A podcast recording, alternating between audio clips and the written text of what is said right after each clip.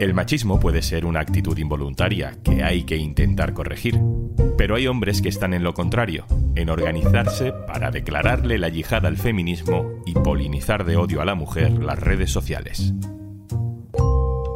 Soy Juan Luis Sánchez. Hoy en un tema al día, Manosfera, las colmenas del machismo en Internet.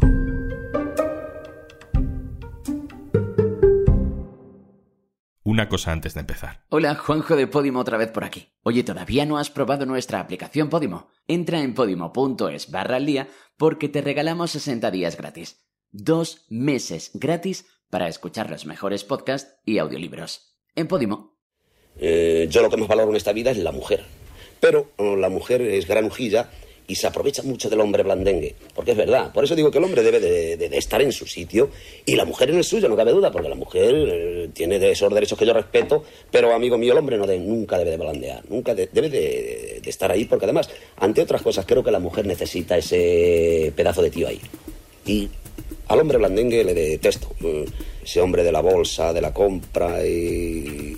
¿Qué te iba a decir yo? El carrito del niño con el coche y venga, no Si el Fari levantara la cabeza no sabemos muy bien si habría comprendido que su época era otra, que las mujeres tienen los mismos derechos que los hombres y que los hombres tienen también las mismas obligaciones a la hora de cargar con el carrito del niño o con la cesta de la compra. Tal vez habría comprendido, o tal vez no, que existan leyes que protejan a las mujeres cuando no quieren mantener una relación sexual o que las protejan de ese tío varonil que de vez en cuando pega un cachete. O a lo mejor el Fari, no lo sabemos, sería un líder de la manosfera. Manosfera. Es una palabra, un concepto, para agrupar algo que vemos a diario, que lo vemos tanto que para las expertas merece una categoría. Para poder estudiarlo, la manosfera es toda esa suma de comunidades en Internet que se dedican básicamente a negar el feminismo, a perseguir a mujeres en roles de poder, a banalizar las agresiones sexuales o los micromachismos. Son todos esos comentarios en Twitter, en Facebook, los memes de WhatsApp, comentarios personales espontáneos? No siempre. Muchos están organizados. Marta Borraz, hola. Hola Juanlu, ¿qué tal? Marta, hace unos días tú hablabas en el diario.es de un informe muy interesante sobre este fenómeno de la manosfera, elaborado por el Centro Reina Sofía sobre Adolescencia y Juventud. Vamos a ir desgranando algunas cosas, pero primero dime cómo definirías tú eso de la manosfera? Bueno, pues con esta palabra, ¿no? que viene de man, hombre y esfera en inglés, por entender primero el término, se denomina el conjunto de comunidades online en Internet de hombres que están enarbolando discursos misóginos y sobre todo antifeministas, ¿no? Se mueven en foros, en redes sociales, con especial relevancia en YouTube y en Twitter y en páginas web propias también. Vale, ¿y cuáles son las ideas principales que se propagan desde esas comunidades online organizadas contra el feminismo? ¿Cuáles son sus enemigos comunes? Pues la idea principal que difunden es que el feminismo básicamente se está pasando, ¿no? O sea, lo que hacen es presentar a los hombres como víctimas de los avances de los derechos de las mujeres, también del colectivo LGTBI, ¿no? Que se han ido dando en los últimos años. Estos avances, tanto en lo que tiene que ver con la aprobación de leyes, como la de violencia de género del 2004 o la más reciente ley del CSI, como en la denuncia del machismo en sí, ¿no? Ellos sienten que con todo esto, con todos estos avances, los hombres están siendo perseguidos y sitúan a las mujeres como culpables de sus males. De hecho, hablan directamente del ginocentrismo, que es la idea de que la sociedad privilegia a la mujer y relega al hombre a una posición de subordinación. Por eso, en su sistema de creencias, ellos son las víctimas como consecuencia de todo esto, lo que hay en realidad es una banalización de la propia violencia y la propia discriminación que realmente quienes la están sufriendo son las mujeres todavía. ¿no? Quienes habitan estas comunidades que forman la manosfera son personas más o menos organizadas, son una suma de individuos aislados. Yo creo que depende. Mm, creo que hay grupos y perfiles dentro de esta comunidad con mucha mayor potencia organizativa que otras, ¿no? Están los gurús de la seducción, están los incels, que son más conocidos, están los llamados hombres que siguen su propio camino, que directamente buscan limitar las relaciones con las mujeres o también los activistas por los derechos de los hombres, que se llaman.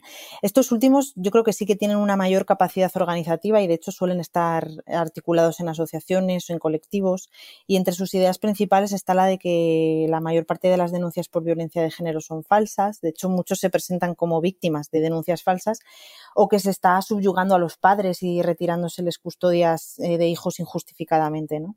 Luego están también los youtubers y otros creadores de contenido similares, entre los que también hay perfiles ¿no? que difunden este tipo de discursos antifeministas. Marta, ¿dónde estaban antes estos hombres? Eh, ¿Por qué surgen ahora con más fuerza que hace unos años? Yo creo que surgen con fuerza precisamente porque el feminismo y la lucha LGTBI está cambiando mucho la sociedad, ¿no? Es una reacción a eso. Y hay algo interesante que ocurre y es que cada vez más hombres sienten algo así como que ante este avance no saben cuál es su lugar. Hay un resquebrajamiento que lo llama la socióloga Beatriz Ranea de la masculinidad, porque el feminismo en realidad está poniendo en cuestión o desafiando estos valores tradicionales ¿no? de la masculinidad. Ahora vuelvo contigo, compañera, pero voy a hablar un momento con una de las investigadoras y autoras de este informe, Silvia Díaz, que también es investigadora de la Universidad Carlos III. Hola, Silvia. Hola, ¿qué tal? En vuestro informe vosotras habláis de una estrategia de polinización.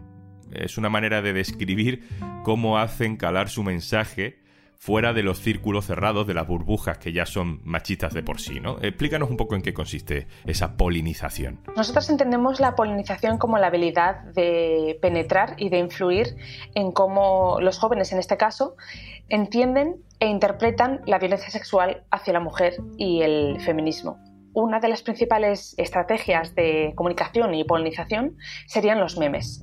A partir de nuestra investigación hemos identificado esta herramienta de memética de la manosfera, donde los memes se elaboran como un mecanismo a través del cual difundir su discurso antifeminista de una manera muy exitosa, ya que suelen recurrir del humor, mm, también del victimismo, de la ironía.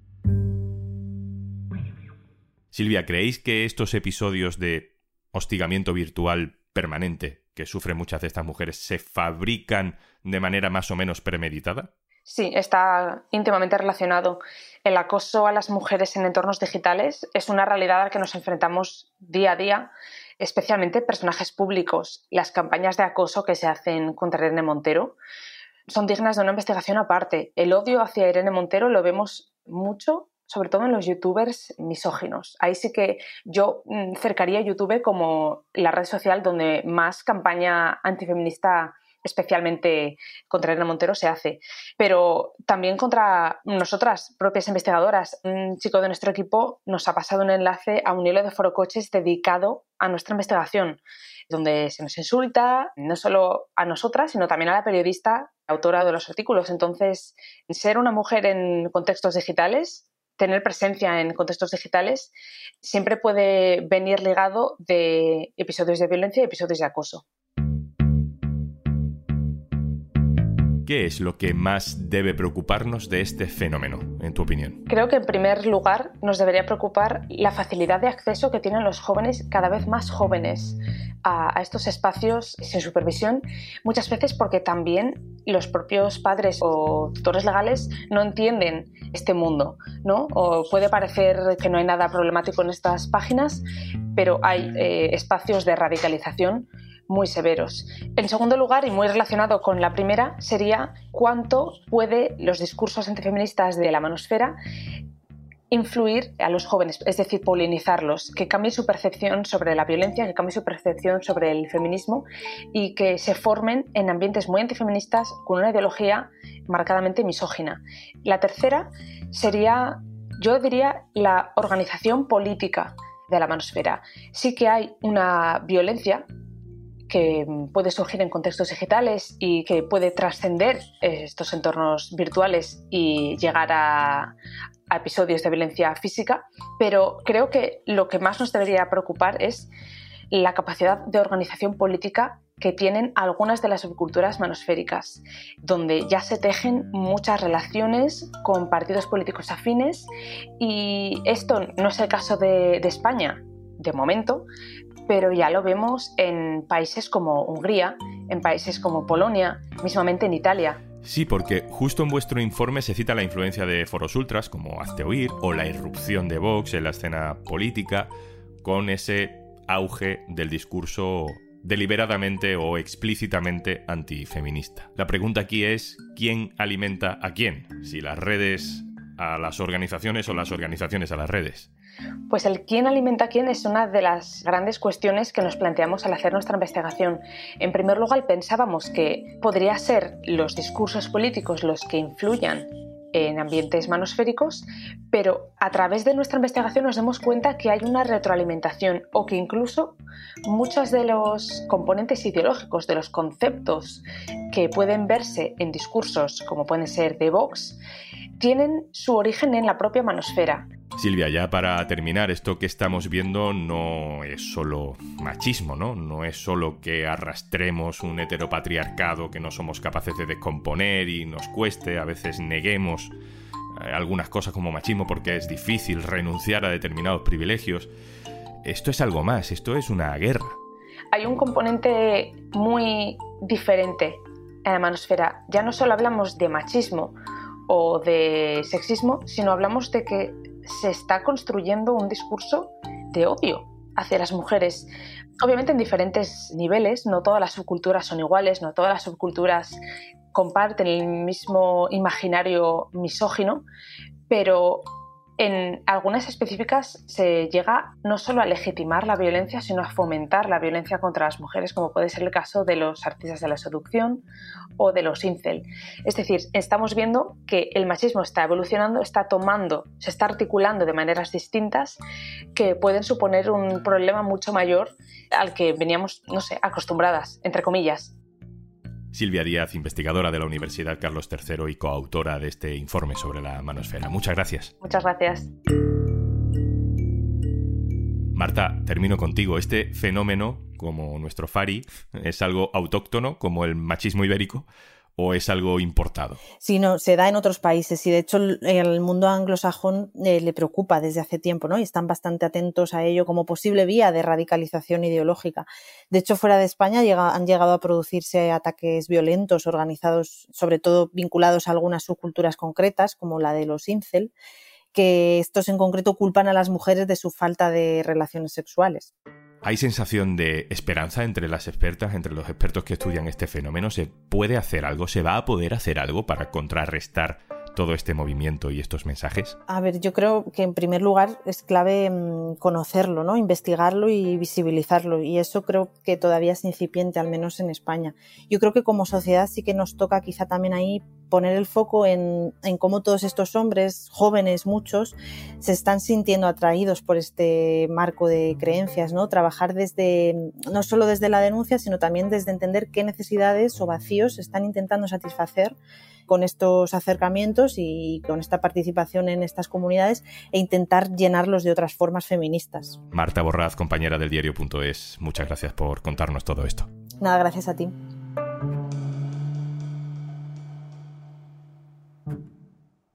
Y antes de marcharnos... 1, 2, 3, 4, 5, 6, 7... Así hasta 60. Disfruta de todos nuestros podcasts y audiolibros en podimo.es barra al día.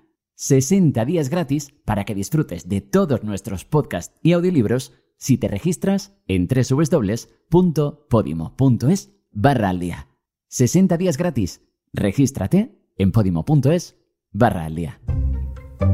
Esto es Un Tema al Día, el podcast del diario.es. También puedes suscribirte a nuestra newsletter. Encontrarás el enlace en la descripción de este episodio. Este podcast lo producen Carmen Ibáñez, Marcos García Santonja y Zascun Pérez. El montaje es de Pedro Nogales. Yo soy Juan Luis Sánchez. Mañana, otro tema.